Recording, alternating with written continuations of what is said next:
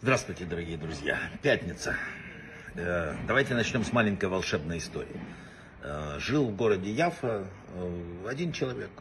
Человек решил присоединиться к купцам на корабле. Он собрал большой там сундук с товаром и побежал в порт, взяв билет. Торопился, не заметил, наступил на гвоздь. Гвоздь пробил подошву, вонзился в ногу. И пока он освободился, пока обработал рану, пока доковылял до порта, корабль уже ушел в море. Заплакал человек от обиды. Когда еще такой случай представится? Потратил деньги на товар. Товар этот никому не нужен, теперь придется продать его за бесценок. Невыгодно. Вернулся домой, проклиная свою судьбу. Три дня он плакал, там расстраивался. Потом через три дня пришел ло известие, что корабль во время шторма затонул. И все погибли.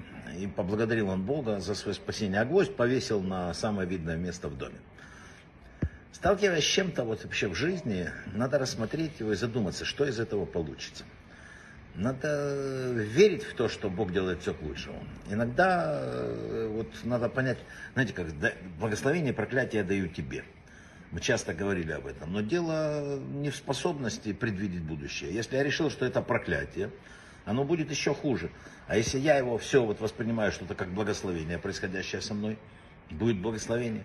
Есть одна история, когда один э, много лет назад капитан заметил, что рядом с кораблем плывут какие-то странные образования. Он выловил, и оно издавало очень неприятный запах. И уже такой вообще вонь, он выбросил тут же за борт. Он не знал, что ему досталось сокровище с точки зрения натуральная амбра, выделение желудочно-кишечного тракта кита, который используют для косметики, медицины и э, стоит невероятных денег. Когда ты держишь в руках какое-то такое суще... ну, вещество э, и знаешь, что это такое, ты ощущаешь, что ты счастливчик, ты редкой удаче.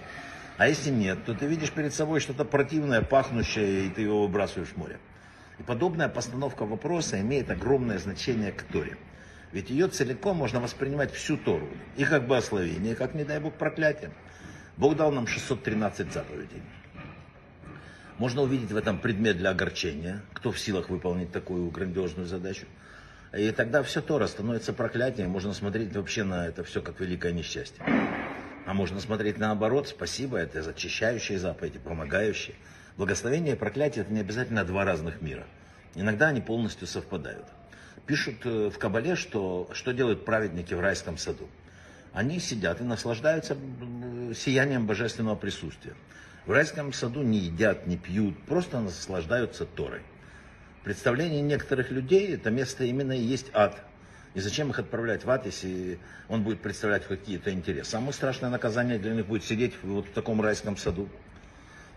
Любавический Рэбе в одной из своих бесед говорил, что название месяца Элул, в котором мы сейчас находимся, надо воспринимать как начальные буквы выражения э, хранилища скрижалей и осколков скрижалей. Арон Лукойс, э, Шеври Лукойс. Какая связь между Элулом и осколками скрижалей? И Рэбе объяснял, что осколки символизируют Шуу, так как вся история разбития скрижалей напоминает нам о покаянии. Поэтому осколки в определенной степени выше, чем сами скрижали. Потому что они символизируют служение праведника Торы, да, совершенных людей, которые вообще никогда не грешат, их мало. Они всегда э, правильно поступают, да. Осколки же, осколки, они символизируют таких грешников, как вот Иуда был описан, который согрешил, его сердце было разбито. И несмотря на это, он вернулся к служению Богу. О чем мы сейчас? В этом смысле, вот наш месяц, вот, и это его суть, месяца Илу. Мы стоим сейчас на пороге 10 дней раскаяния, осталось совсем немножко, в течение которых мы будем просить Всевышнего дать нам новый хороший год. И лучший способ заслужить прощение, милосердие, это самим следовать дорогой вот Иосифа, праведника, который не только прощал своих братьев за то, что они с ним сделали, но и наградил их, отплатил добром за зло. Написано, что если ты так поступаешь, то ты удостоишься такого же отношения Всевышнего к себе. Сегодня шаббат, и э, это один из таких важных, грандиозных шаббатов, потому что он как бы завершающий год.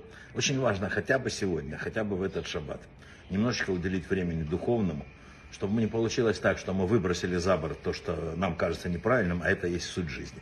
Брахава от слаха, шаббат шалом, всего самого-самого лучшего.